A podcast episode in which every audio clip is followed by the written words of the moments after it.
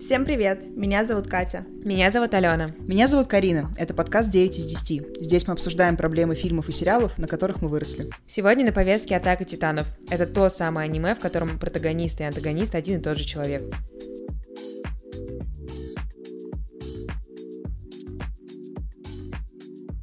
Я думаю, что нужно начать с гигантского дисклеймера о том, что мы все смотрели «Атаку» год назад, мне кажется. Да. Э, дисклеймер в чем заключается? Во-первых, в том, что мы за этот год не пересматривали это Да. гигантское произведение, которое, ну, я думаю, что если вы видели атаку, вы понимаете, какое количество деталей там присутствует. Каждую секунду причем. Поэтому мы заранее извиняемся, если мы что-то напутаем. Или забудем. Или забыли мы что-то, или если мы, я не знаю, придумаем вещи, которых на самом деле Это вообще буду не я. было. Нет, я абсолютно там же. Мы, конечно, попытались провести research и вспомнить все, что смогли, Мгм. но Это очень сложно. это очень сложно. Это самый сложный выпуск э, в истории вообще Нашего подкаста. подкаста. Да я И думаю, все, забавно, всем что подкастов. самый-самый сложный становится последним выпуском этого сезона. Кстати, да. Да, мы уйдем на небольшие каникулы, но обещаем по вам Пересматривать скучать. Видимо, нам понадобится после этого выпуска. Вообще, первый пункт на повестке э, это, наверное, попытка ответить на вопрос, почему это великое аниме, но я не знаю, согласны ли вообще вы с этим. Да, я согласна. Доброе.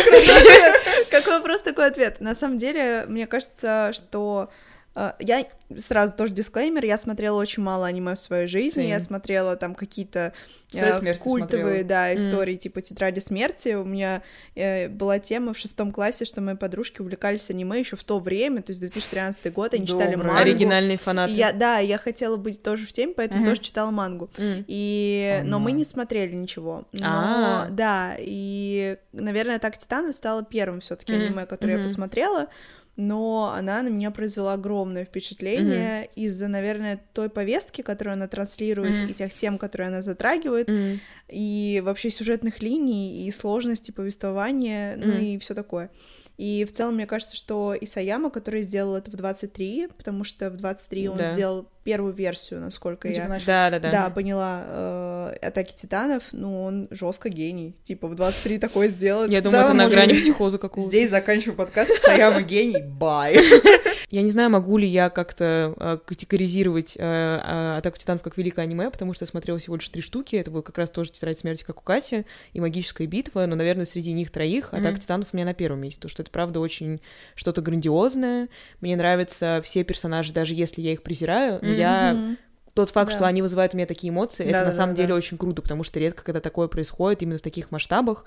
И опять же, то количество каких-то политических э, контекстов, которые туда вписаны, достаточно, как мне кажется, органично и осознанно, э, это тоже вызывает, ну, с моей стороны, огромный интерес, потому что, ну, это как будто сходит с моим профилем обучения, и я могу Она- в какой-то момент такая, да-да-да, я Четыре понимаю. года образования Да, не да. в помойку были. Реально, ну хоть для чего-то они были нужны, видимо, для того, чтобы смотреть атаку титанов с умным видом и говорить, да, я знаю, что это. Но мне кажется, как будто бы э, атаку можно разделить на какие-то, знаете, слои понимания. Ну, как вот про кино обычно говорят, типа, ну, первый слой это вот это вот просто фабула, второй это когда ты по синька-тиньке решаешь. Здесь как будто бы первый слой это, ну, просто то, что мы буквально видим, это история выживания людей, которые, Да, не знаю, да. если кто-то вдруг не смотрел атаку и включил зачем-то этот эпизод. Короче, да, это история о том, как люди пытаются выжить и не быть съеденными титанами, одновременно Мгм. с этим добраться до вот этого злочастного подвала, где Эрон, типа, узнает тайны Всю человечества. Да, но глобально, если И- что, они считают, что они единственные люди на Земле, потому что за несколько лет, типа, до основания Парадиза, а, типа, весь мир охватывает какая-то великая трагедия, и вот Мгм. существует только этот народ и Мгм. только эта страна, и они не знают, что за пределами вот трех стен, в которых они существуют, Вообще трех уровней есть. стен, да, что Да. что-то там Да. есть, кроме титанов. Но потом, мне кажется, второй слой, э, и он более четко прослеживается, когда, когда мы вообще оказываемся в четвертом сезоне, потому что, смотри, Мгм. четвертый сезон, ты такой, я тот сериал вообще смотрю, что я включил. Где я? А, Да хотя и до этого тоже так было. Короче, вся история с политическими играми и вообще с отсылками на реальный мир, которые, как мне кажется, здесь используются не для того, чтобы, знаете, сказать, вот, я взял реальную историю, типа, я взял Вторую мировую, условно, да, или любую другую войну, и просто вот переписал ее в каком-то околомагическом мире, и сейчас я вам скажу, что я думаю про Мгм. историю нашей планеты. Мгм. Как будто бы это не так, то есть просто Исаяма берет, ну, типа, фактуру, но на нее придумывает свою историю, Ну да, да. но тот факт, что ты можешь погрузиться на уровень чуть пониже и подумать еще о своей реальной жизни. Мгм. в которой ты не можешь оказывать влияние на то, как работает политика. Э, Есть что-то схожее с Атакой Титанов, да? Да, что-то есть Особенно, похожее. когда ты смотришь это в 22 году. Это просто полный И- трэш. Ну да, если что, мы начали смотреть, э, ну вот весной 2022 года. Атаку Титанов, поэтому резонировало, как вы понимаете, очень сильно. Ну, как бы третий уровень, э, я не знаю, насколько он точно был заложен, но, с другой стороны, п- представляя то, насколько сумасшедший Саямы, мне кажется, это история про то, насколько люди, типа, ненасытные существа, в том Да. смысле, что, М. ну, как мне кажется, одна из мыслей Саямы в том, что невозможно остановить войны, что бы ты ни делал. Ну Ну, да, как да, бы да. чуть попозже мы обсудим э, всю историю про Эрона и про то, как он думал, что он сейчас Да. сделает свой великий выпад и решит проблемы человечества Вот и именно что выпад. насилие исчезнет, да, но как будто бы мысль Саяма в том, что это просто человеческая природа, как бы это ни было ужасно, и как бы мы не хотели думать, что... Это, вот знаете, вот эту фразу, которую мы все время говорим, блин, ну мы же в 23-м году... Не, просто есть Почему это какие-то, происходит? да, ну, штуки, которые ты никогда не прекратишь. Да, просто да. форма н- насилия а, в том виде, в котором оно было изначально, оно прекратится, но оно Мгм. приобретет новую Новую форму в новом форму, да. контексте. Это на самом деле то, что прям в конце Исаяма как будто тебе Мгм, прям мгм. показывает, что типа, Бусь, все изменилось, но не так, как ты подумал. Абсолютно. Но мне кажется, что еще одна из мыслей Саямы, она про свободу, про Мгм. то, на что готов пойти человек ради этого, и вообще есть ли свобода, И что это? и что это, да. Все еще и- ноль людей. Да, Guess we'll never know. и мне кажется, она как раз свяжется с тем, что ты говоришь про войны, потому что войны неразрывно связаны с этим понятием. На самом деле, что забавно, э, у Исаяма он прописал э, символ свободы в Эроне, потому что в последнем сезоне очень часто есть сцены, где какая-то птица пролетает вот над кораблем, например, или уже в самом конце, там, когда Микас сидит и птичка поправляет шарф, и это как бы эм, символ Эрона, и таким образом Исаям хотел показать, что единственное, о чем он так сильно мечтал всю свою жизнь, это свобода, потому что, ну, Wings of Freedom, вот это вот все, это Да. вот Ну, это как когда он его. перед морем стоит в конце третьего сезона и такой, что же там за морем? Свобода и люди, которых мы должны убить. Ну, кстати, насчет птиц, это история про всякие предзнаменования, которые, типа, Да. у Исаяма очень, их очень много. И почему это круто? Потому что предзнаменование — это как будто одна из самых сложных форм того, как ты можешь коммуницировать, типа, в искусстве. Потому что очень похоже на эту вещь, это чеховские ружья, но. Типа чеховские ружья, это по факту ты просто что-то вкинул в начале, пару раз на этом сакцентировал внимание, и такой, ну, надеюсь, вы поняли, что это, типа, сработает Это потом. скорее апельсины в крестном отце. Ну, типа, да. Не- ну, просто апельсины, они не делают действия, поэтому это не ну да, чеховское ружье. И вот а, апельсин это скорее на предзнаменование Я и больше говорю, да, А, что типа да. признание это есть апельсины. А тут э, история, во-первых, с тем, что в первой же серии заставки есть карта, на Мгм. которой видно, что они живут на острове. Да. И ты такой спустя 10 лет только это замечаешь и думаешь, а? То есть тебе в самом начале кстати, е- сказали. Есть забавный факт про эту карту, э, что карта мира атаки титанов напоминает карту Земли, только перевернутую. Точно. И мне кажется, это тоже очень-очень круто. Абсолютно. Ну что это типа альтернативной вселенной, в которой Да, мы могли да, бы да, оказаться. Да, да, да. На самом деле, мне кажется, что наша проблема как зрителей в целом любого вообще проекта заключается в том, что мы не очень, как сказать, дотошно смотрим на какие-то мгм, вещи, и нам мгм. всегда кажется, что это, ну, это просто вот что-то. Типа просто карта, просто там птичка прилетела, или там просто чувак стоит где-то в углу, э, смотрит с другими персонажами, ну, так и должно быть. Хотя по факту, как правило, это все очень сильно продумывается создателями, как раз-таки для того, чтобы мы искали вот эти вот вещи и пытались додумать. Ну да. И мне кажется, что это на самом деле очень круто, что со временем ты начинаешь это осознавать и как будто более ответственно подходишь к своему просмотру, потому Особенно, что... когда узнаешь, сколько всего было Да. в том, что ты уже увидел. Ну просто ты вначале не можешь знать, что этот чувак сумасшедший, он продумал все 10 да. лет назад. Но просто как будто я априори, когда смотрю какие-то фильмы и сериалы, я, ну, я еще половину времени отвлекаюсь там на какие-то рандомные вещи, и я пропускаю очень много. И потом, во-первых, я сижу, туплю перед экраном и такая, а? Но я помню, что когда я начала смотреть «Атаку титанов», с того, что ты её уже смотрела, как и многие мои друзья, Мгм. мне кто-то сказал, что там, типа, дофига всего. Мгм. И я останавливала каждый раз, когда вот эти вот э, вставки, Да, да, да, вот, да. э, историческая справка. Моя любимая. А, на самом деле, это мои любимые уроки истории. Тот факт, насколько сильно прописана вселенная, это просто потрясающе, потому что это реально вот история России Да, с, да, с да, древности да, да. до наших времен. Ну вот, и там то же самое. Поэтому я просто как будто более внимательным зрителем, в том числе и благодаря Атаке Титанов стала. Но самое, наверное, то, что меня убило, история вот именно с предзнаменованиями, и я думаю, Мгм. что прям нужно мощно сесть и пересмотреть, и просто поорать в экран, это, короче, все сцены в первом сезоне с Райаном, Энни и Бертольдом, когда они все еще типа тренируются в этом разведкорпусе. Да. И вот эти вот диалоги, в которых они просто говорят рандомнейшие вещи, типа я солдат, а не воин, ты воин, а не солдат. И ты сидишь, ну, я сначала думала, может, это прикол какой-то русской озвучки, типа, Мгм. Какая разница между воином и солдатом, Мгм. почему вы делаете такой акцент на этом, Да. почему, когда показывают, э, типа, кто там в этом разведотряде, короче, тренируется, Мгм. Почему показывают именно этих персонажей, а не других. Мгм. Естественно, когда я смотрела это первый раз, я такая, ну, показывают и показывают, ну, Да, типа, да, просто да, показывают да. людей, которые стоят вокруг. Неважно, что всех показывают по одному, а Райана с Бертольдом показывают вдвоем Ну да. почему-то. Неважно, что, ну, Эрвин, да, в какой-то момент подходит к Эрону, а тот факт, что их зовут Эрвин и Эрон, я умоляю. Он к нему подходит и на ухо просто в рандомный день, ну, просто какой-то четверг был, да, Да. просто к нему подходит и говорит, кто настоящий враг. Какого хрена он это сказал? Ну, я тогда не Он понимала. просто был ну, такой, ну, крейзи силимут. Не, он был просто, ну, Эрвин жил в четвертом сезоне, пока был в первом такой вайб. Он не типа, дожил до четвертого сезона, к сожалению.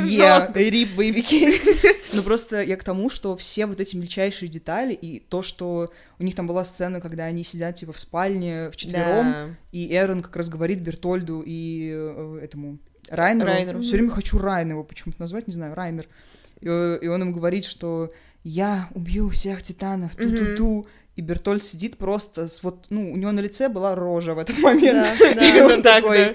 А, но ты на это смотришь и думаешь, ну да, это просто, типа, реакция чувака. Не, на самом деле, даже когда они рассказывают про свою предысторию, про то, что, Мгм. типа, вот, мой город разрушили титаны, вот, я поэтому здесь. Короче, то, как они об этом Мгм. рассказывают, это Да. всегда очень отличается от того, что говорят другие люди. Хотя, так или иначе, в Пройдизе, ну, многие страдали от титанов, потому что в этом весь смысл существования, что они вечный бой с тенью это ведут. А то, как они рассказаны, на этом всегда очень сильно акцентировалось внимание, и ты со временем начинаешь задавать вопрос, а, собственно, что происходит, и плюс они как будто были всегда чуть более продвинуты в своих навыках, Мгм. Хотя, понятное дело, что они уже чуть-чуть там дольше, чем, условно, Микаса... Армин хотела сказать. Ну, и Армин, да. тоже. Армин, Армин да. и Эрон. А я, а я уже, мне все перемешалось в Доме Да, Облонских, как господи. говорится. Ну тут Вот. несложно, чтобы перемешалось, потому, Потому что, что у них реально одинаковые на имена. секунду отключаешься, и ты уже такой... Потому что «А?» Армин, Эрвин, а, Эрон, ну, Ну да, окей, да, да, да. держимся где-то там э, на грани безумия. Но, в общем, э, они все равно были как будто прям уже спецы-спецы, Мгм. хотя они не так долго там как будто тусуются в Мгм, разведкорпусе, мгм.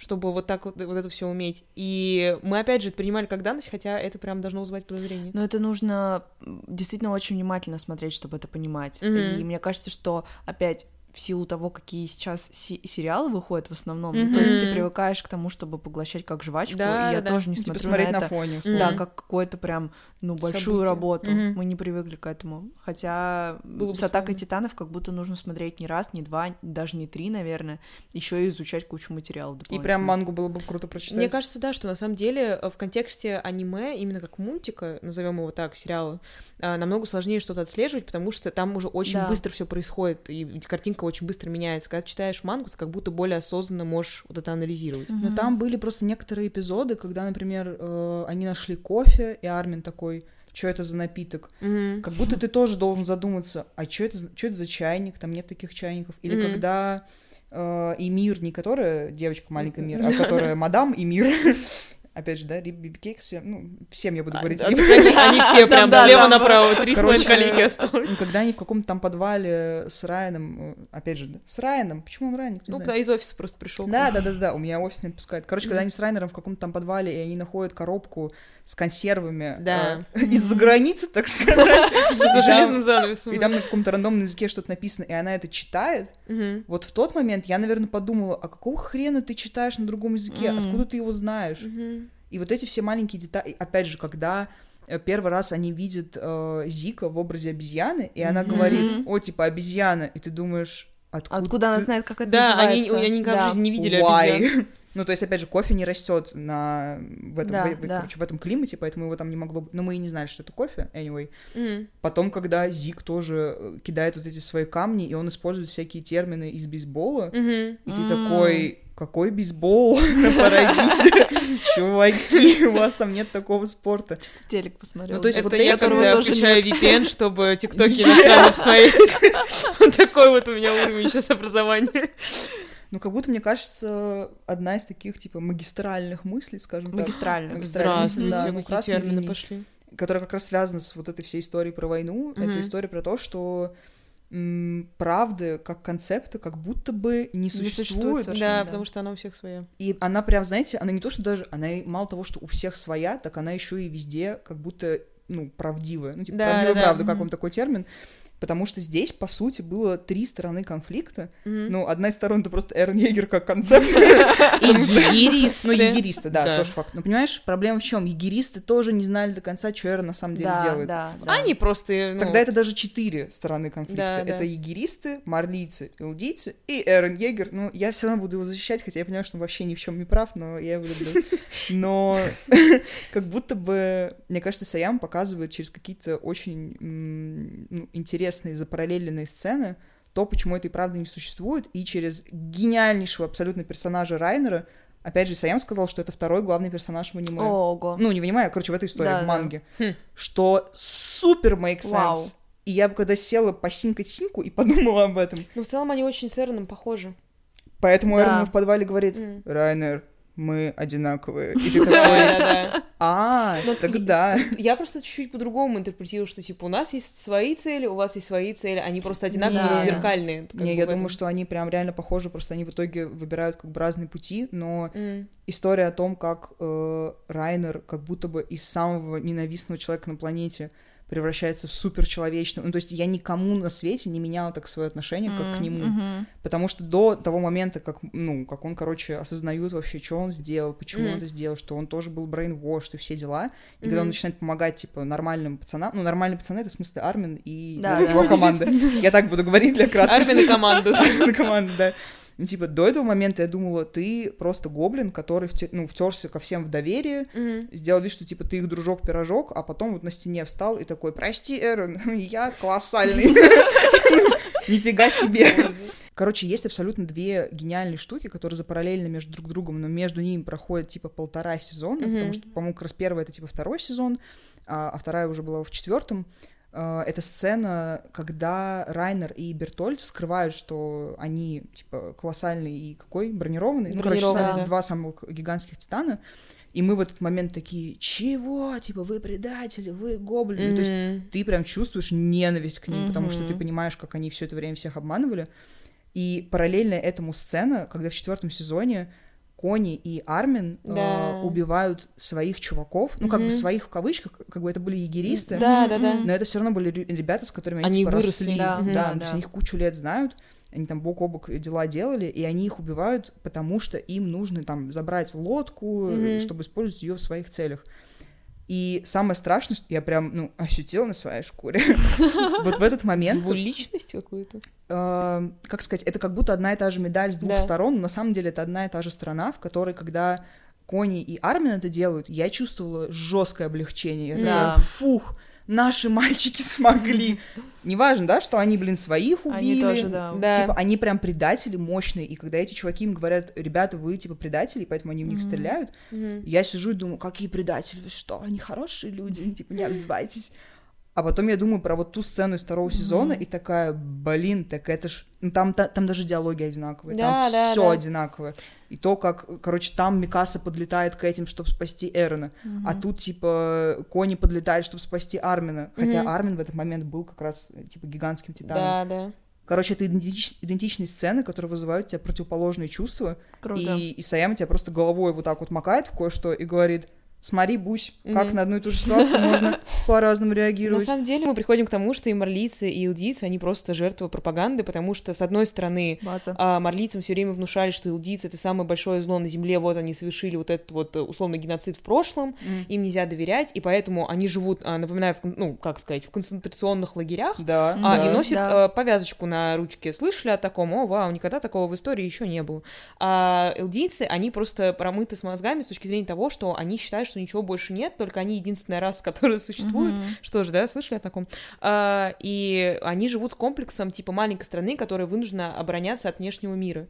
И это на самом деле очень многих триггерит, потому что это, как сказать, параллелится со многими ситуациями и в настоящем, и в прошлом. Короче, в Китае э, атака титанов запрещена, потому что многие видят параллель между Тайванем и Китаем, что как бы. Китай постоянно пытается как бы вернуть Тайвань себе Мгм, и вообще да. отрицает тот факт, что это как бы отдельное государство. Государством. Опять же, даже в 2022 году как бы очень сильно сыграло, потому что это просто происходило в режиме реального mm-hmm, времени, mm-hmm. этот конфликт снова, ну, разыгрался. То же самое с Гонконгом, и то же самое про Израиль и Палестину, что как бы Палестина буквально как бы находится условно в стенах, mm-hmm. и она постоянно подвергается атакам. И типа вот они тоже в противодействии всему миру как бы существуют.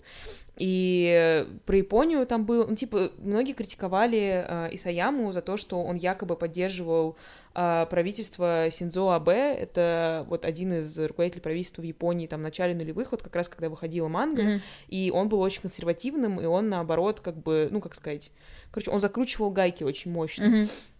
И говорят, что в каком-то смысле, ну, типа, многие видели параллели между тем, что пропагандирует условный Саяма в первых там частях mm-hmm. манги, с тем, что происходило во время правительства АБ. Ну, как бы, не знаю. Нет ощущения, что, короче, это, это все такой вайб, что люди, которые хотят увидеть, точнее не то, что хотят, короче, у которых есть проблема, они видят, что это параллельно них, и такие, Конечно. о нет, так но я просто сути... не думаю, что Саяма сидел и такой, сейчас я сделаю политическое высказывание на условную Мне современность. Мне кажется, это то же самое, что, ну это про то, что ты говорила немножко ранее, о том, что можно на разные вещи посмотреть по-разному. Ну, Кто-то типа... смотрит на это так, что, ой, это, это про вот нас. высказывание, да, про нас, другие смотрят, говорят, ой, нет, это вот про другое, третий про третье, mm-hmm. ну как бы факт остается фактом, что там э, реально есть аналогии на какие-то ситуации в прошлом и в настоящем mm. с точки зрения именно территориальных mm. вопросов. Дележек. Ну, это просто есть, да. и все. Я думаю, что это просто как раз тестамент тому, что э, эта история вечная. То есть, как бы mm, это да, происходило. Да. Это, ну, короче, это не только во время Второй мировой началось. Да, да, да, да. Все вот эти вот э, какие-то расовые э, враж... вражды, mm-hmm. они существовали столько, сколько существует человечество. Как только люди начали между собой коммуницировать. И прям еще столько mm-hmm. же они да. будут существовать. И это всегда всегда как бы ну, повторение одного и того же. Это скорее про то, что Исаям как раз-таки говорит, что насилие никогда не перестанет существовать. Что бы мы ни делали, каким бы осознанным мы не были, mm-hmm. как бы там не создавали э, ООН после окончания Второй мировой войны, чтобы, типа, больше этого не повторилось. Типа, куда бы ни произошел прогресс, потому что да, тут да. же тоже, типа, элдийцы, они были как бы немножко откинуты назад, да, да, да, так, mm-hmm. от того, что они потом продвинулись в своем уме и построили железные дороги, а те чуваки еще дальше развились, да, да. это никому ничем не помогло. Не, просто я напоминаю, что марлийцы, они все это время мощно развивали свой военно-промышленный да, комплекс, да, да, и у них огромное количество просто каких-то безумных вооружений, которые они как раз-таки планировали потом использовать для того, чтобы уничтожить просто элдийцев, и типа вот это вот а, никогда не повторится, ну вот, mm-hmm, было mm-hmm. приведено в действие. А, каким образом это должно было быть приведено в действие за счет войны, против которой они типа боролись. Ну, то есть это все как бы круговорот вот этих, вот этих событий, э, вот этот лимб, который никогда не закончится. Давайте, чтобы разбавить немножко пессимистичные ноты о том, что все всегда будет плохо. Да. Э, были ли у вас какие-то бестики в аниме? Ну и а. кринжи, соответственно, потому что куда мы без кринжей, как бы мы все здесь. А... Я базировала свою личность э, половину прошлого года на том, что я обожаю Леви Акермана. Я на полном серьезе готова была купить вот эту вот подушку с изображением персонажей. Я прям даже их гуглила. Я не знаю, что со мной происходило в этот момент, но как бы тяжелый был год, поэтому давай так. Я не иронично уже шла бить татуировку Шинво Сасагио окей? Татуировку на всю жизнь. Я помню, что ты нашла тату-мастера, у которого, который как раз бьет по аниме, и там а, у него, он кому-то делал татуировку того, как Леви держит чашку с чаем. Да. Я посмотрела, подумала, не, ну в целом, Хороший, хороший, я тоже люблю чай. Да, передаю привет. Да, Там да. прям очень добрая татуировка, очень красивая. Но, несмотря на то, что я его просто обожаю, потому что он такой очень злой, мистер, непонятый гений, самый да, сильный да, человек да. после Микаса. Ну, mm-hmm. мы его Очень любим. умный он, он гений. Он прям он стратег, и это очень круто. Это Мне вот это в нем очень Козерог. Он... Yeah. У нас с ним одинаковые неограммы. Жесть, Трэш. точно. Он энигма. а, но при всем при этом он не самый мой любимый персонаж, что mm-hmm. удивительно. Мой любимый персонаж Ханжи, потому что, во-первых, она просто, как сказать, она все прекрасно понимает, она умнее всех, кто вообще существует да. в мире Атаки Титанов. Она, кстати, самый умный персонаж, согласно да. какой-то там... А, есть какая-то классификация, да, типа, да, самый умный Но люди. она же постоянно все придумывала, типа... Ну да, да, да, она, все исследования да, проводила. Вот я к тому, что поэтому логично, что она Ученый. самая умная. Да. Ну она, да, и она, во-первых, еще была очень хорошим... Ну, во-первых, это уже во-вторых или в-третьих. Да, да, да. А, но она еще была очень крутым руководителем. То есть, mm-hmm. когда она начинает руководить разведкорпусом, она очень круто ну, все коммуницирует структуризирует, mm-hmm. и потом тот факт, что она принимает решение после своей смерти, спойлер, э, сделать руководителем Армина, это тоже Да. гениальное решение. Поэтому я ее очень любила. Плюс она очень душевная, не знаю, как по-другому это описать. Ну, то есть Unhinged Ханжи. Она- У меня такой вайб про она неё. unhinged абсолютно, но при всем при этом это не какой-то агрессивный и неприятный тип Да, типа вот она не этого вот сумасшедшая сумасшедшего. какая-то. Мгм. Э, она просто как бы очень влюблена в свое дело, ей Да. искренне это все интересно, и при всем при этом она как бы помогает другим тоже в это погрузиться. И мне это всегда мне очень нравилось, и она поэтому самый любимый персонаж. Ноль раз вообще она что-то плохое сделала. Абсолютно, ни одной Ой, плохой ну, кости в теле. Девочки, я basic white bitch. Ну И давайте. я буду там же, Карин, потому что, ну, если ты скажешь правильные слова. А я не знаю, что ты там думаешь, но моим любимым персонажем ровно с первой секунды был Армин. Да. Потому да, что- да, да. Sorry, прям вот, ну, my ideal type в том смысле, что, во-первых, он самый умный среди своей тусовки, Да, ну, типа среди своего правда. поколения. Ум, ход. И он добрый. Он прям добрый, вот Мне в прямом кажется, смысле, а не в том, котором мы Да, обычно да. говорим. Они с Хотя- Ханжи плюс-минус одинаковый персонаж, просто он потом когда-нибудь, Да, наверное, да. станет По Ханжи. вибрациям они прям очень похожи. Опять же, тот факт, что он был чуваком, который во всех ситуациях говорим, а давайте мы сейчас будем не кулаками Да, махаться, да, а да, да, побазарим. Если бы не Армин, кучу раз Эрон, Эрона уже грохнули бы, когда ему было, типа, 13. Абсолютно. Просто потому что, ну, он ходил и кричал, а, я убью всех. И Армин такой, тихо-тихо, Буся, сейчас мы разберемся. И тот факт, что, блин, насколько все гениально закольцовано, что именно он в итоге, да. Да, делает да, да. эту битву и убеждает его в том, что Буся, все, давай тебе пора на покой, рип Биби Кейкс.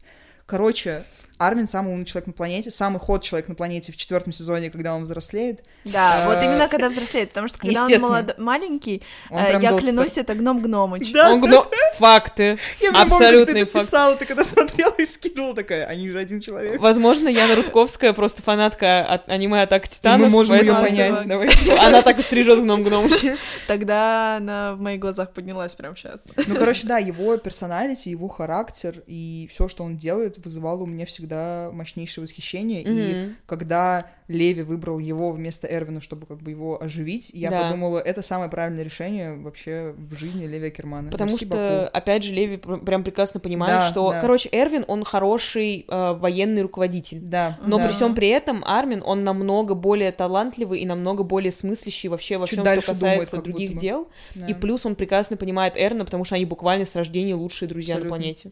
Плюс Армин был как раз тем чуваком, который вообще Эрону сказал, чел, а там за стенами что-то есть. Он Да, все время да. об этом говорил. море, потому что его родители на Да. воздушном шаре же рипнулись, и поэтому, короче, он был тем, кто как будто поселил в Эроне, мы тоже, это под вопросом, конечно, хорошо это или нет, но он ему как будто бы рассказал о том, что свобода вообще где-то там существует, и Мгм. мы не обязаны жить вот в этом дебильном мире за этими стенами. У него даже книжка же была какая-то, которую Да, Эрон да, да, Да, да, да. Он гений, он гений. Абсолютно. Но, несмотря, опять же, на то, что Эрон Егер, э, ну, как бы глава Кать, я тебя поддержу. геноцид. Кать, я тебя поддержу.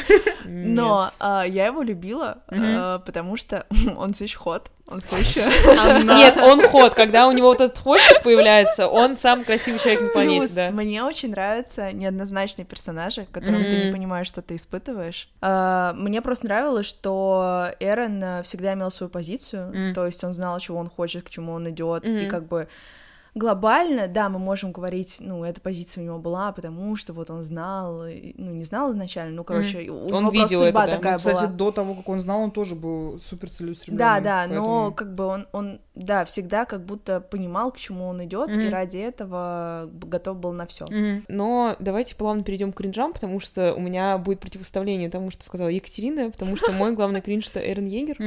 Я понимаю, что там есть другие персонажи типа Энни, которые просто ужасные, и ты, мы их терпеть не можем, потому что они просто плохие люди. А, опять же, разбили сердце Армину, да, ну, помним такие времена. А, но Эрон меня всегда смущал даже до того, как мы узнаем весь этот прикол, весь этот прикол. Прикол про геноцид.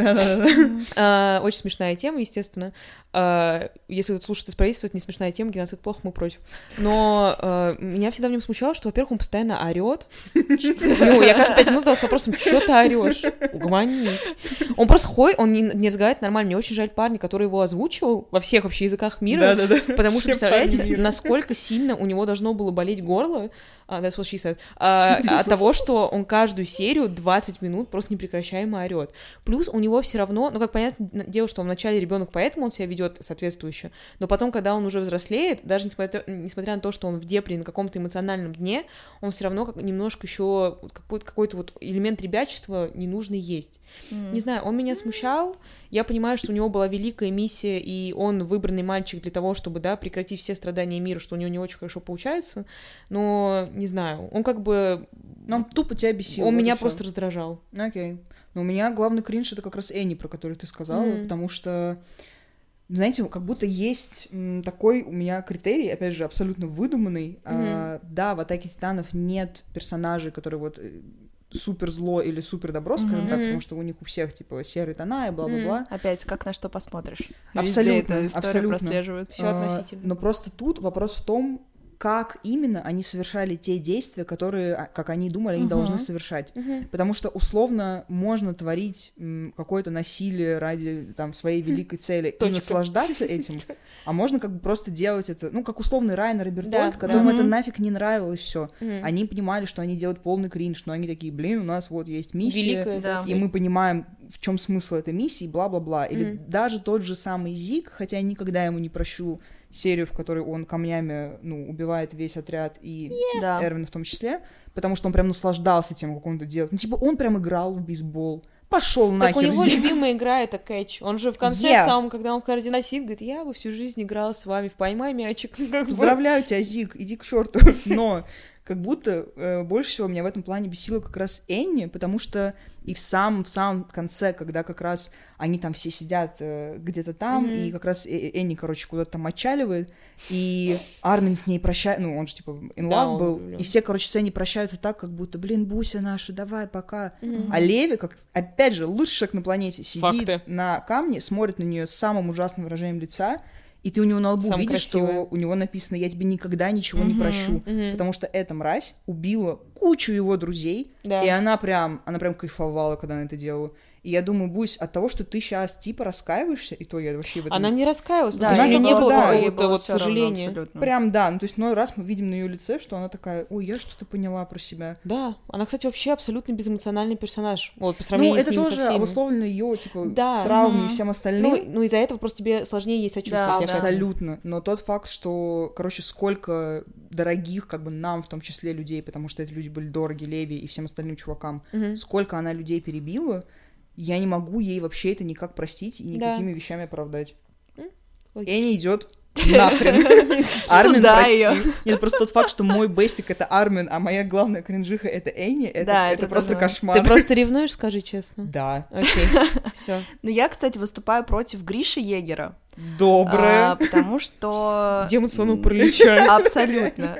Это, во-первых. Во-вторых, а, люди, которые проводят эксперимент над собственными детьми, а, сразу туда их. Третий э, пункт в моей программе это то, что он э, в итоге скормил себя своему сыну. То mm-hmm. есть вот это вот вообще осознание, оно, ну, меня до сих пор поражает, типа сам факт. Ну, то есть я все еще не могу это принять. Все еще непонятно, почему он подумал, что это то, что ему надо сделать. Да, да, Потому да. что были прям другие варики.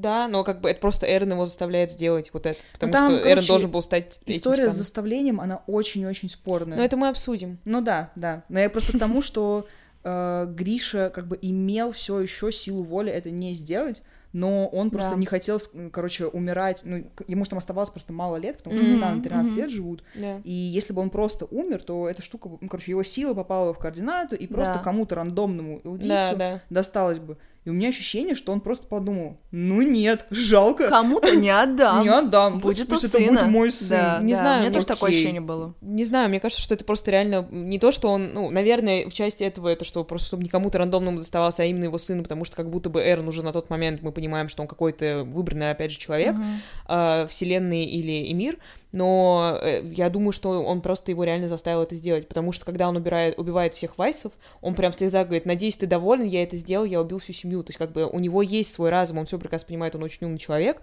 но как будто бы у него не всегда есть право выбора в этом контексте.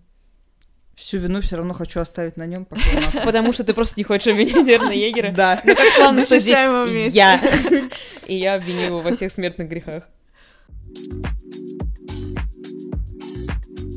Продолжаем нашу совместную рубрику с Зеном, в которой мы рассуждаем о том, как могли бы закончиться наши любимые сериалы, если бы герои в нужный момент обратились к психологу и проработали свои беды. Сегодня, как вы понимаете, разбираем аниме «Атака титанов». Ой, ну если говорить о том, кого куда нужно отправлять... Всех везде. Всех и везде. Блин, там даже, ну, непонятно, кого первым, кого последним, честно. Я бы отправила Леви Акермана, потому что есть же приквел, я, естественно, его посмотрела, на Кинопоиск каждый есть. А, посмотрите, очень советую. Короче, «Выбор без сожаления» он называется. Там как раз-таки рассказывается про то, как вообще Леви попадает из подземелья, в котором он живет, про детство его, да. низшей касте в разведотряд и как бы что с ним происходит, почему он становится вот таким еще большим кремнем, чем он был вообще изначально, и тот факт, что он видит, как убивает его друзей из раза в раз, это не прекращающийся Прям цикл. раз 10 mm-hmm. это было. Так нет, это просто каждая миссия, это кто-то из его друзей умирает. Причем, ну, как бы, какие-то более близкие, какие-то менее близкие, но в итоге он как бы остается инвалидом, у которого умерли все друзья. Буквально. У него никого не осталось. И плюс у него странный семейный динамик с его этим бешеным дядей. Вообще в целом, что он сирота. И Семейный что, динамик бы... в вопросе, он сидит рядом с кроватью, где лежит его мертвая да. мать. Ну да. Несколько дней окей. Ну, как бы. Очень плохо. Блин, ну просто глобально там все такие, типа, у всех умирают друзья, у всех умирают родственники. Ну, да, То да. есть, поэтому... Но он из а, подземелья, ему хуже всех. он просто, да, он же, типа, самый низший ну, каст, да, условно. но я к тому, что глобально они все сталкиваются с одним и тем же, что, ну, как бы на войне, после войны, да, всем нужно э, идти к терапевту и прорабатывать все эти истории, потому что ты реально травмированный человек на всю свою жизнь. Но в этом смысле меня убивает Микаса и ее история. Я понимаю, что да, она керманша, и поэтому она привержена Эрону mm-hmm. и все дела, но то, насколько она именно одержима им, да. конечно, Go Little Rockstar, то, что она сделала в конце, да, слава богу, что она от всего этого избавилась, но то, какой путь она к этому шла, и сколько лет она была вот в этой Дулуляндии, в которой... Именно Дулуляндии. Она ее создала. Она создала концепт Дулуляндии, просто вот Queen of Dululand, ей как будто бы нужно было бы проработать тот факт, что, понимаете, она же даже после того, как его убила, она входит в этом дебильном шарфе, Ша- да. и uh-huh, она единственная, uh-huh. кто как будто не может move on, потому что да. все остальные персонажи пошли делать дальше жизнь, Угу. А она ходит на, на, эту, его. ходит на эту могилку и, да, и говорит, Буся, привет. И птица подлетает в виде Эрона, и она такая, о, снова ты. Короче, она не может отпустить это. Не, опять же, у нее вот это вот, ну, вот этот эпизод, когда мы видим вообще, как они знакомятся с Эроном, mm это, опять же, самая страшная вещь на планете, потому что она жила в абсолютно прекрасной семье, да. потом ее воруют какие-то уроды, ну, понятно, mm почему они это делают, и она, опять же, следит за тем, как Эрон их всех мочит, yeah. и из-за этого у нее привязанность. То есть, опять же, у нее не должно быть привязанности, потому что он еще не Титан, а она, ну, Акерман должна только да, тогда это делать. Это такое. Но она просто не, я думаю, что это просто связано как раз-таки с тем, что она его обожает, что типа это вот ее всемирная любовь, которая mm-hmm. длилась с первого дня и прям да, вот до бесконечности, пока до, она до ее последнего именно, да. не до его. Да, Он-то да. умер, она все еще там. Она все еще улюбила. Угу. Буся. Грустно за нее, она хорошка. Я ее люблю. Не, она мне прям ее жалко искренне, да, потому что да, она, да. опять же, самая талантливая и самая крутая. Есть Жан, который вот целует землю, по которой просто она ходит, а Жан прям бусика, я его тоже да, очень, очень люблю. Жана но она вот настолько зациклена на одном конкретном человеке, на одной конкретной своей миссии быть всегда верной ему. Да. Она вот прям как собака. Ну, да, за кстати, неимением кстати, лучшего да. термина, она вот прям как собака его. Мне кажется, чтобы вообще обсуждать то, каким бы мы хотели видеть финал, нужно просто дать брифли, сводку того, как он на самом деле заканчивается. Mm-hmm. Короче, если вкратце пересказывать финал, то там, во-первых, был очень важный эпизод того, как Армин разговаривает с Эроном а, в каком-то mm-hmm э, очередном выдуманном лимбе, но это не в координате было, а, короче, где-то в другом месте, по-моему, mm как раз когда они финально дрались. Да, да. И там мы узнаем, что Эрон вообще-то не придурок конченый, а то, что он, он говорит Армину, что я понимаю, что все, что я делаю, это полный ад. Mm-hmm. Да. Конечно же, я хочу жить, конечно же, я люблю Микасу, конечно же, я хочу быть с вами, друзья. И это буквально первый раз, mm-hmm. когда он ну, как бы vulnerable, и он признается в своих чувствах. свои чувства, да. Да, да хотя да. какую-то приятную вещь кому-то говорит. Армин единственный человек, которому он может это сказать, потому что он все еще его бестия на просто каком-то духовном уровне. Mm-hmm. И это реально первый раз, когда он как бы, ну, открывается ему и говорит все это. И в этот момент мы понимаем, что, ну, Эрн, короче, не сходил с ума. У да, него просто да. был мастер-майнд план, того, что угу. он заставит своих друзей возненавидеть себя всеми там способами, которые возможны, просто чтобы они его убили и таким образом стали героями в глазах всего мира, mm-hmm. и чтобы остров и его жители перестали ненавидеть. И в этом смысле, типа, Эрон — это как бы главная жертва атаки титанов, ну, как, mm-hmm. бы, как считается людьми в интернетах, и мною, скорее и всего, мной тоже. тоже. доброе. Великомученик. Да, он как бы мученик в том плане, что обычно просто чуваки в таких историях, ну, типа в аниме-историях, mm-hmm. э, они стремятся к какой-то якобы альтруистической цели, но на самом деле, да, они всегда хотят стать, типа, самыми крутыми. Это вот вайп mm-hmm. Наруто и все остальное по списку. Mm-hmm. Здесь Эрон никогда не хотел стать самым крутым, он всегда хотел добиться свободы, типа, для своих людей, для своих друзей, mm-hmm. и поэтому тот факт, что он буквально приносит в жертву себя и любовь всей своей жизни — это, ну, kinda заслуживает какого-то уважения. Понятное дело, что по пути он делает полную кринжатуру, и надо было все сделать по-другому, но anyway. И потом э, происходит так, что э, Микаса залетает в нужный момент к нему в рот. В этот момент там же оказывается, естественно, и мир девочка, uh-huh, да, с синдромом э, стокгольмским. Микасу убивает... Микасу убивает... Мне кажется, мы не сказали вообще про Эмир ничего. А мы ее попозже обсудим, потому что я уничтожу всю историю. Если что, Эмир — это родительница всех титанов. Чтобы вы понимали, она уже не существует как бы в физической форме, она как бы метафорически существует в некой координате. Ну, короче, да, Микаса убивает Эрна на глазах у Эмир. Таким образом, э, Эмир понимает, что ей не обязательно быть заложницей абьюзивных отношений, не обязательно служить королю 2000 лет, и поэтому она типа берет пример с Микасы и понимает, что она может освободиться от своего как бы проклятия. В Если что, возможно, я не права, но я почему-то уверена в том, что это правда.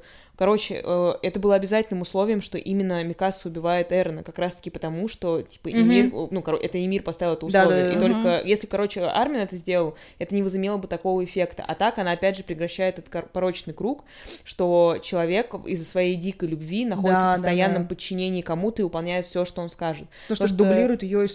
Да, Ей да, нужно да, увидеть да. пример того, да. что она тоже может так поступить. Да. И, короче, в итоге она его убивает, все титаны исчезают, и нам потом показывают э, там спустя сколько-то там Три лет, года. что Жан что-то сидит на балконе, попивает кофе, Армин там дипломатическими делами занимается, а, а Микаса страдает. Ну, а Микаса сидит на кладбище, у нее падает да, ее да, красный да. шарфик, который yeah. с ней всегда, с ним ничего удивительным образом не происходит, Конечно. хотя она в нем летает и убивает всех. Она прям войну с ним прошла. Ну, а он реально прошел, ну, вот мем, я прошла афганскую войну, он прошел все войны, которые существовали в мире илдийцев э, и немножко в других мирах но при всем при этом она вот сидит на могиле и с ним общается, говорит, все наши друзья обязательно к тебе придут, и мы видим, что как бы война продолжается, ничего не изменилось, порочный круг, опять же, не был прекращен. Но вы бы как хотели закончить? в идеальном мире. Я не знаю, как я бы хотела закончить. Я точно знаю, что геноцид 80% э, населения планеты это не прикольно, mm-hmm. поэтому, возможно, было бы славно, если бы Эрон в итоге mm-hmm. нашел какой-то другой способ, э, не включающий в себя гул Земли, но, возможно, ну, я бы так и закончила. Да, я Согл, и мне хочется, возможно, именно хочется думать, что это просто была судьба его. Ну, то есть вот именно такая, именно с таким mm-hmm. планом действий. То есть это просто было неизбежно, и поэтому это произошло. Но я согласна, что, ну, как бы глобально э, решение ситуации полный кринж, да, это не то, что я такая жестокая. Ну да, да, да. Надо всех кикать. Есть границы, да. Да, да, а именно к тому, что мне кажется, что просто это был единственный выход, и поэтому он так сделал. Эта рубрика вдохновлена шоу «Психология улиц», которое выходит эксклюзивно в Дзене на канале C++ Music. Психология улиц — это погружение во внутренний мир артистов лейбла C++ и интересные факты из их биографий. А главное — это тест-драйв сеанса гештальт-терапии совместно со звездным психологом Любовью Розенберг. Сейчас можно подглядеть сеанс у психолога артиста QJ. Там он рассказывает о страхе смерти, школьных годах и поступке, за которые ему до сих пор стыдно перед мамой.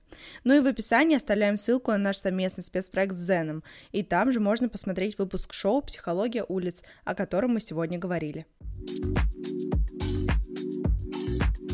Но если говорить о концовке и о том, что решение Эрна уничтожить планету Земли было единственным правильным как бы вариантом разрешения 80% проблемы. 80% Ален, поправлю тебя, а то половина это ну, недостаточно жестоко, извините. Ну да, ровно 80, не, человеком больше, человеком меньше, ну, вот именно вот это. Отмеряют. Ну, конечно, он сидит, считает на этих старых калькуляторах. убивает, поэтому как будто... Ну вот и Саяма какой-то был, наверное, там образ, который к нему пришел, какая-то философия в этом явно была. Но, в общем, мне кажется, что это не совсем логично, потому что все обычно базируют эту мысль на том, что вот он увидел будущее, которое ему передается как атакующему титану, uh-huh. а, от так, типа будущего носителя или от него в будущем. Uh-huh. А, и он как бы понял, что это все можно сделать только таким образом. Но есть же прикол с тем, что он может влиять на вот эти вот вещи. В том плане, что когда мы Там знаешь, что проблема влияния? А, я просто всю дорогу, всю дорогу в вопросе, это весь предыдущий год, да. я думала, что он именно путешествует во времени, и он может, типа, заставлять... Да. Заставлять не в том плане, что, знаете, хинты какие-то давать и да. говорить, а, вот, вот так угу. сделай, а что он прям может внушать мысль а. того, что ты должен сделать так-то. Оказывается, что нет. Я думала mm. так, что у него просто как бы есть условный сценарий, ну, ну, понимаете, типа он видит просто, как это будет, и mm-hmm. все. Про... И mm-hmm. из-за этого он не может ни, как раз ни на что повлиять. Не, Тоже не то. Проблема в том, что они ни в одном таймлайне могут путешествовать по воспоминаниям. То есть, короче, это вот как мультивселенная безумие. То есть, типа, у тебя есть одна версия событий, у тебя есть другая версия событий, условно, в другом таймлайне. Ты уверена и... в этом? Ну, вот на каком-то сайте так было написано, я не знаю, сколько это правда. Если mm-hmm. нет, не кидайтесь камнями, я как бы... Шур. Я вам передаю ту информацию, которую я прочитала где-то там, ну, статья, анализирующая атаку титанов. Но я это в нескольких статьях mm. видел. Возможно, они друг другу врут и вот да, это поддерживают да, что прям имеет смысл. А, ну, короче, чуваки, которые являются владельцами атакующего титана, mm-hmm. могут подпитывать делюзии друг другу за счет того, что они подкидывают воспоминания не из того таймлайна, в котором они реально существуют, а из какого-то другого. И поэтому Эрон условно мог увидеть другой таймлайн, в котором только эта ситуация, ну, только так эта ситуация может разрешиться. И типа, про, ну, на это намекает э, момент, когда э, Зик пытается убедить Эрона присоединиться к его плану уничтожения, и... Эвтаназии, который. Да, да, да, да, да. Ну, типа план, ну, eradication план на английском, план эвтаназии по- по-русски. По-русски, да. А, потому что, да, извините, а, не сразу перевела. Вот. И он говорит о том, что а, он, им, он же ему показывает, типа, как отец их убивает Вайсов. Uh-huh. И он показывает ему, что Эрон подпитывал э, вот это решение тем, что он показывал отцу, э, какие-то галлюцинации, э, типа того, как его жена умирает, и что в этом во всем виноваты Вайсы, потому что они скидывают ее со стены в парадиз, и она mm-hmm. становится обычным титаном, и как бы если Гриша, он смог, как бы, у него были другие mm-hmm. силы, как бы более осознанного титана, он как бы выжил, его жена первая, она, mm-hmm. ну, становится титаном безмозглым, mm-hmm. который, ну, в итоге мы видим, что она умирает. И он в итоге, Гриша, сходит с ума, и из-за этого всех убивает. То есть, короче, вот этот вот эпизод показывает, что ты можешь подпитывать какие-то делюзии. Mm-hmm, mm-hmm. То есть, типа, ты подкидываешь те мысли, которые тебе комфортны, чтобы, Да-да-да. короче, чтобы они вписывались mm-hmm. в ту картинку мира, которая изначально была. Mm-hmm. И поэтому мне кажется, что Эрон либо самостоятельно из будущего как бы подпитывал себя вот этими иллюзиями, mm-hmm. либо кто-либо еще. Говорят, что как бы и мир могла ему посылать какие-то сигналы, что, типа, первый самый эпизод, когда он так вот mm-hmm. рандомно просыпается, это, типа, и мир ему что посылал какой-то сигнал, и поэтому он типа так на Микасу реагирует, что типа mm-hmm. ее здесь не должно быть, это был странный сон. Вот. У меня в чем проблема с этой историей того, что он подпитывает какие-то делюзии и все остальное? Э, возможно, так и есть, но я просто не помню историю про какие-то множественные именно миры. Mm-hmm. Но меня смущает тот эпизод, когда умирает Саша, и да. это как раз вот типа начало mm-hmm. четвертого сезона. И когда у Эрона, ну, Кайнда случается истерика, и он в этот момент понимает, как я это поняла, mm-hmm. и какие-то еще это, люди, что он, что правда, он ничего не да, может да, изменить. Да, потому да. что вот тот перерыв, который мы видим между третьим и четвертым сезоном, да. там проходит какое-то количество лет, э, и в, это, вот в эти года Эрон как будто пытался какие-то дела поделать, и поэтому mm-hmm. весь такой побитый, помятый, потому что, короче, он пытался что-то изменить. Да. Но когда он дошел до вот одного из эпизодов, как раз вот типа смерть Саши, mm-hmm. который он видел в будущем, он убеждается в том, что его действия никак не влияют на реальность. И мне кажется, что его в этот момент немножко сломало, и он такой, а, что бы я ни делал, она все равно умерла. И, возможно, да. после этого он уже как вот раз супер становится вот этой версией себя, Но... которая убеждает батю. У меня просто есть коммент к тому, что это все тоже ему он мог подсылать. Короче, он же может выборочно эти вещи какие-то подсылать, судя по какому-то вот этой вот теории заговора, которая существует. Что ты имеешь в виду? Ну, то есть, короче, что он увидел ту картинку происходящего, где Саша умирает, даже независимо от того, что он делает, потому что он должен был ее увидеть, потому что это уже так же и произошло в прошлом. Что, типа, он пытался все изменить, но по итогу конец всегда один и тот же. Я просто все еще не думаю, что там есть множественные миры, потому что у меня ощущение, что здесь весь прикол со временем, то, что есть какая-то вот одна ветка, по которой mm. он только может идти. Ну, может быть, не знаю. Но я согласна с тем, что да, гул Земли не выход в любом случае, просто потому что умирает 80% населения Земли, большая часть из которых вообще никак, ну, простые мирные да, люди да. никак не виноваты mm-hmm. в том, что происходит. Это как бы супер базовая мысль, мы ее закрепляем, никто mm. здесь не поддерживает да. терроризм, да, чем по факту является гул Земли. Абсолютно. Но просто именно с точки зрения Эрона, почему как бы я все время говорю, что а, типа я его защищаю, не потому что он прав в своем решении, а потому что я понимаю, почему он так сделал. Ну да, да, да. Типа он все еще был чуваком, когда он увидел типа вот это вот будущее, Он же еще не знал, что на самом деле происходит, почему он видит это будущее, mm-hmm. что за херня происходит. Он да, просто да. касается руки, ему вот это все в голову загружается, он тупо сходит с ума в этот момент и такой, а, а это фильм прям... «Области тьмы» прям, да, А он прям подросток, и он, мало того, что он до этого и так был kinda crazy, и у него была цель ну, отомстить за свою mm-hmm. мать, а тут он еще всю эту информацию узнает. Конечно, да. он kinda сходит с ума и не рассказывает ничего своим друзьям, которые, наверное, помогли бы ему, если mm. бы он там Но, пришел. с другой стороны, как они помогли, могли да. бы помочь? Как? Ну, придумать какой-то план, условно. Понятное ну, что а... очень легко сказать, да, придумайте да. план. Не, я просто думаю, что он, как сказать, мы на протяжении э, вообще все атаки титанов видим, что он очень индивидуалистичный да, чел, да, что, да. а даже если бы они придумали какой-то план, ему было бы, наверное, все равно. Он, скорее всего, сделал бы, как считал нужным. Да. Просто потому что ну, мне кажется, да, он как будто стал заложником своей головы, и в этом да. плане поэтому я не могу его винить, потому что, ну, мне его очень жалко, ну, искренне, мне его жалко как человек, который был поставлен в отвратительные условия mm-hmm. прям с самого своего рождения, потому что у него еще отец достаточно сумасшедший, который на своими детьми, вот какая-то сказала, типа, опыт ставит, mm-hmm. и, ну, сори, ну, то, что он с Зиком сделал. Да, да, там они все, у них вся ну, семья Ну, Бибизян буквально. Ну, Бибизян мощный, и как бы тот факт, что Зик его предает, изначально я помню, что у меня была эмоция, условно, блин, какого хрена ты вот собственных родителей сдал, зачем? А потом я думаю, нет, сори, когда если меня мама сделала бибизякой просто по приколу, во имя отомщения и какого-то ребелия, на который они хотят устроить, я бы, наверное, тоже такие вещи начала делать.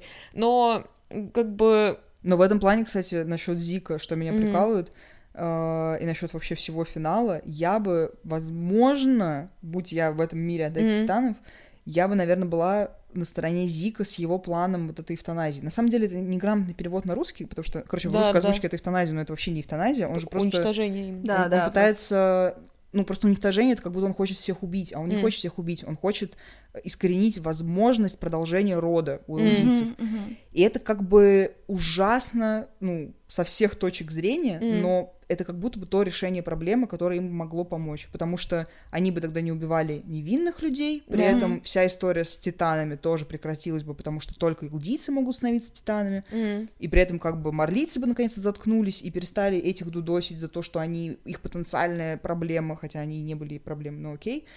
И, короче, из всех вот этих вариантов, mm. то знаете, из всех зол, это, наверное, было наименьшее ну, зло, да Хотя... Не 80% земли всего лишь Ну, то есть, да, это как будто ты убиваешь еще несуществующих людей. Да, это но вот ты, получается, вайб. что их не убиваешь, ты просто заканчиваешь там Заканчиваешь историю. род да, целого острова, вот так. Если да. так подумать, это достаточно гуманно. Ну, из всех Вас этих не давят титаны. Да, хотя бы не умирают да, те люди, да. которые уже живы. Поэтому в этом плане Зик, наверное, был, ну, не самым глупым чуваком. Мне кажется, что просто, короче, Эрон немножко все равно глуповат, потому что он был просто ребенком, у него не было возможности да, узнать о мире да. больше. А Зик, он человек, который погрузился в этот вопрос, и он провел буквально десятки лет э, вот за исследованием Своего всего, рода что ученый. происходит. Он не свой, он прям мощный ну, ученый. Да, да, он прям ученым и был. Он пошел в отца, видимо, потому что и отец ему все рассказывал, и как бы у него был доступ в целом к какой-то литературе. У элдийцев же нету ничего. То да, есть, да, ну, там да. в подвале, типа, у отца что-то лежит, какие-то его записи, но это тоже не энциклопедия мира для подростков, Абсолютно. знаете, которую ты читаешь в детстве и говоришь, блин, я самый крутой в классе.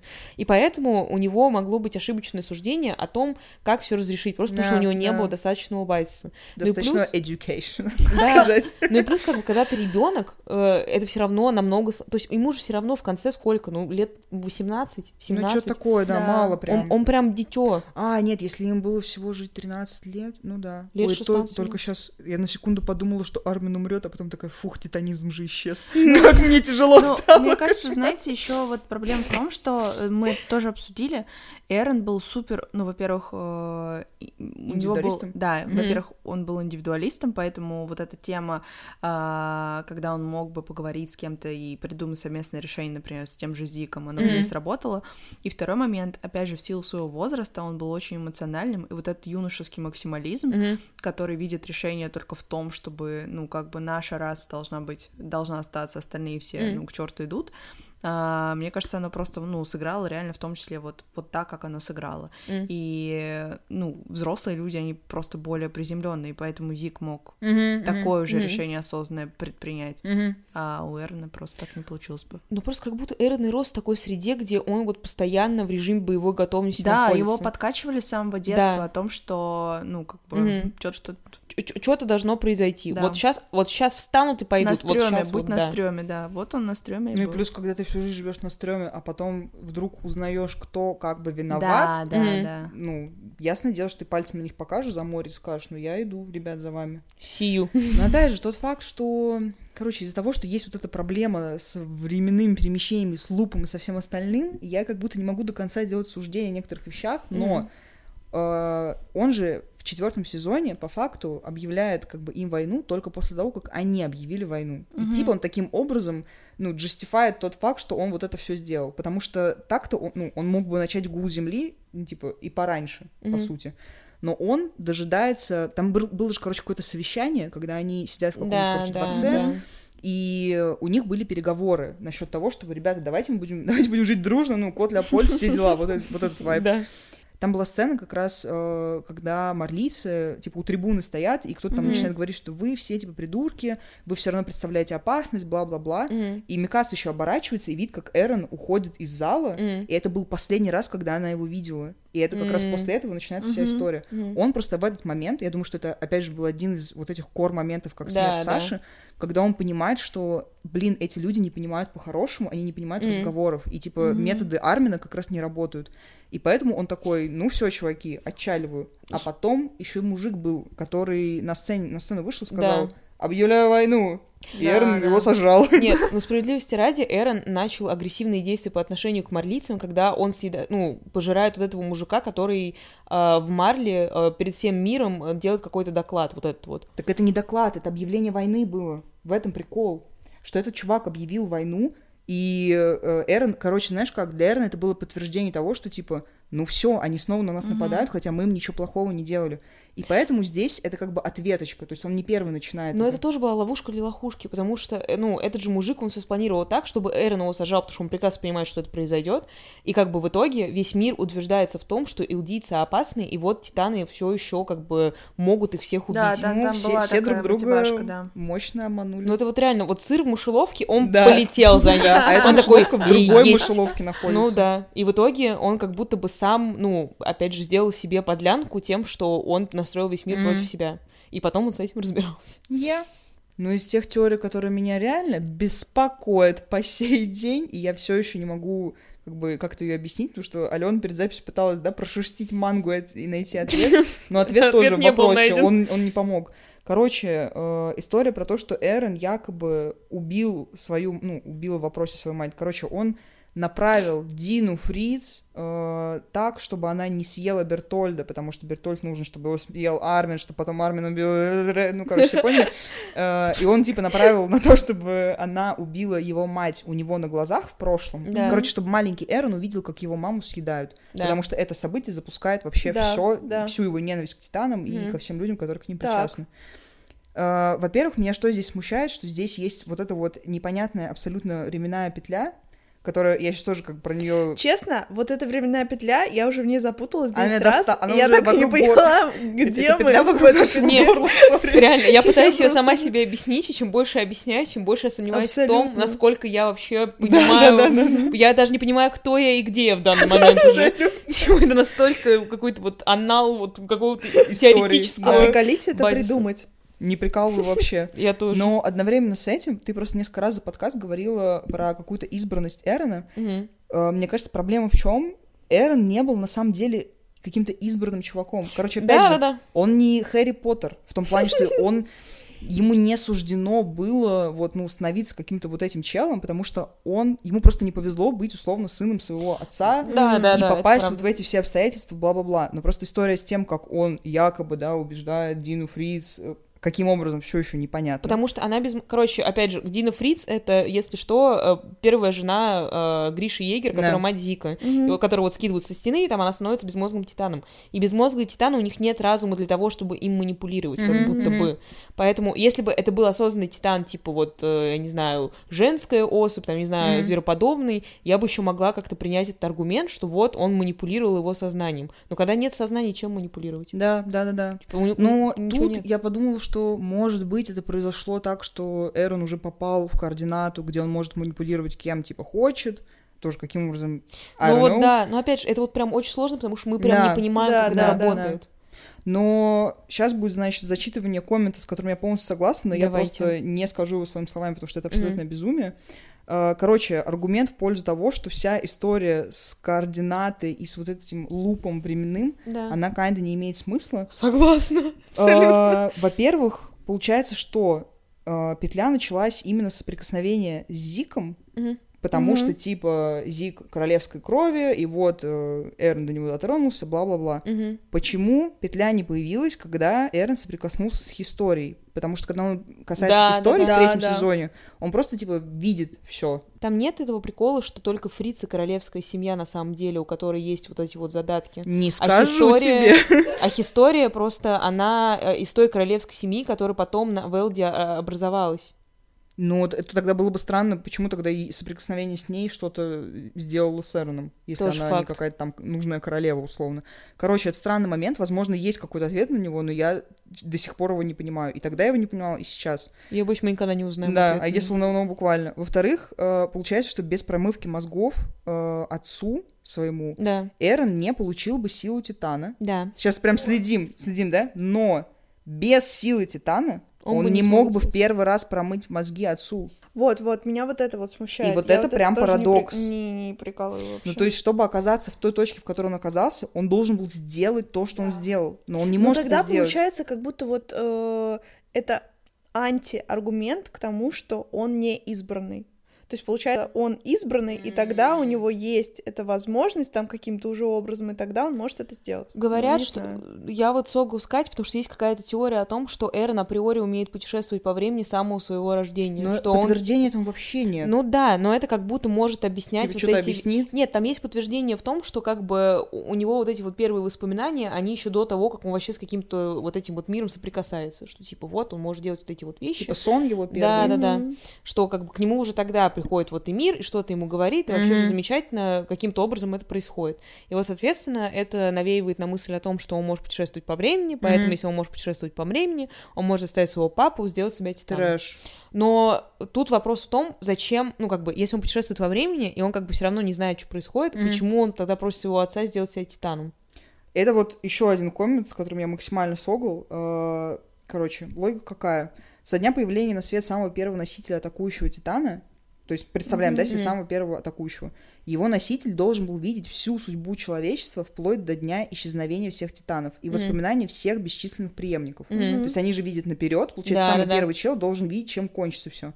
Почему их всех, десяток, сотен вот этих носителей, из них, из всех, только Эрон что-то делает в чьих-то воспоминаниях да, и бродит хоро- в этой координате. Хороший вопрос, да. То есть получается, что со дня появления первого атакующего Титана, то есть это по 2000 лет, Угу. Uh, по координате все это время типа Эрон бродил до своего рождения и что-то втирал преемникам. Я вообще не, я а? не знаю, как это вот, работает. Вот, у меня тоже был вопрос. Вот это типа, прям чушь. Это какой, либо это какой-то высший разум, не знаю, ну типа, которые все угу. это делают, потому что одновременно с этим утверждать, что это все в силах только Эрона, как-то странно, потому mm-hmm. что реально есть очень много других э, чуваков, То есть которые до, до него прям было делать. много преемников этих. Не, у меня просто всегда в целом возникал вопрос, почему именно атакующий титан имеет эту силу, потому что как будто, ну, атакующий титан смысл атаковать, почему это не первородный, типа, ну, не знаю, mm-hmm. короче, э, это какая-то странная аллокация вот этого вот ресурса, и в целом не очень понятно, как это работает, потому что, опять же, они, он просто, Исаяма это вбросил, и как бы вот существуют координаты, вот есть Эмир, она там как бы существует в этой координате, она что-то с этим делает, там что-то mm-hmm. происходит,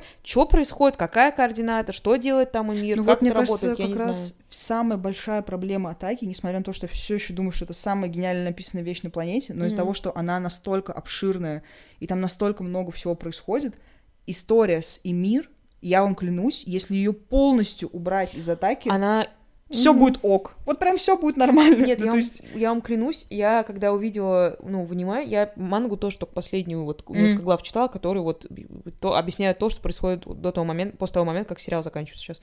А, я когда увидела момент про Эмир, я просто кричала, потому да. что это тупость абсолютная. Это не имеет никакого смысла. Ну, в том плане, что а, женщину, которую обижали, она единственная женщина, естественно, на планете, вот за всю историю, которую обижали, каким-то образом попадает в это подземелье, где существует этот вот непонятный ипохондрик какой-то. А, почему ипохондрик называла, не знаю. Нет, она слово. падает внутрь, короче, дерева да. в какую-то воду, и она там да. уже вся искалечена, то есть ей прям уже умереть надо, угу. но она соприкасается с угу, вот этим да, вот да. существом, которое отсылает ну, к мифологии, типа, бла-бла-бла. Это типа демон, который дает ей возможность, типа, стать, стать титаном. первым титаном, да. Почему она угу zero idea. Потом она начинает убивать людей, но при этом она не убивает своего главного вот обидчика. Ну, потому что у нее жесткий стокгольмский да, синдром. В этом но это все равно как бы... не имеет смысла, как будто. Мне скорее вопрос к тому, что зачем нужна, зачем нужен оригин условных э, титанов именно с участием и мир. Ну, то есть, по факту, можно было просто придумать. Ну, я сейчас, да, подкидываю идеи Саями. Да, направим ему телеграммы. Да, я понимаю, что очень легко сидеть вот буквально на диване, да, у Екатерины Верной и рассказывать о том, как надо было атаку титанов писать, но просто по факту можно было придумать э, какую-то историю о том, как появились титаны, и вот к чему все это привело, и, например, Эрон э, первый, кто из них из всех додумался, что нужно заканчивать этот порочный круг, я... и что-то вот он сделал. Я думаю, что там весь смысл был в том, чтобы закольцевать это вот как историю о том, что любовь бывает как и губительна, так да. и очень как бы... Как Просто не, не странно, что вся история про войну и про гигантское политическое высказывание заканчивается тем, что девочка любила мальчика, но как бы она не могла с ним быть, и она должна была это принять, и вот... Mm? Любовь всех победила. Ну, это вот реклама по Scandal Journal, такой уровень social commentary. Ну, ну, типа. Ладно, что в итоге ставим этому великому произведению? 7,5.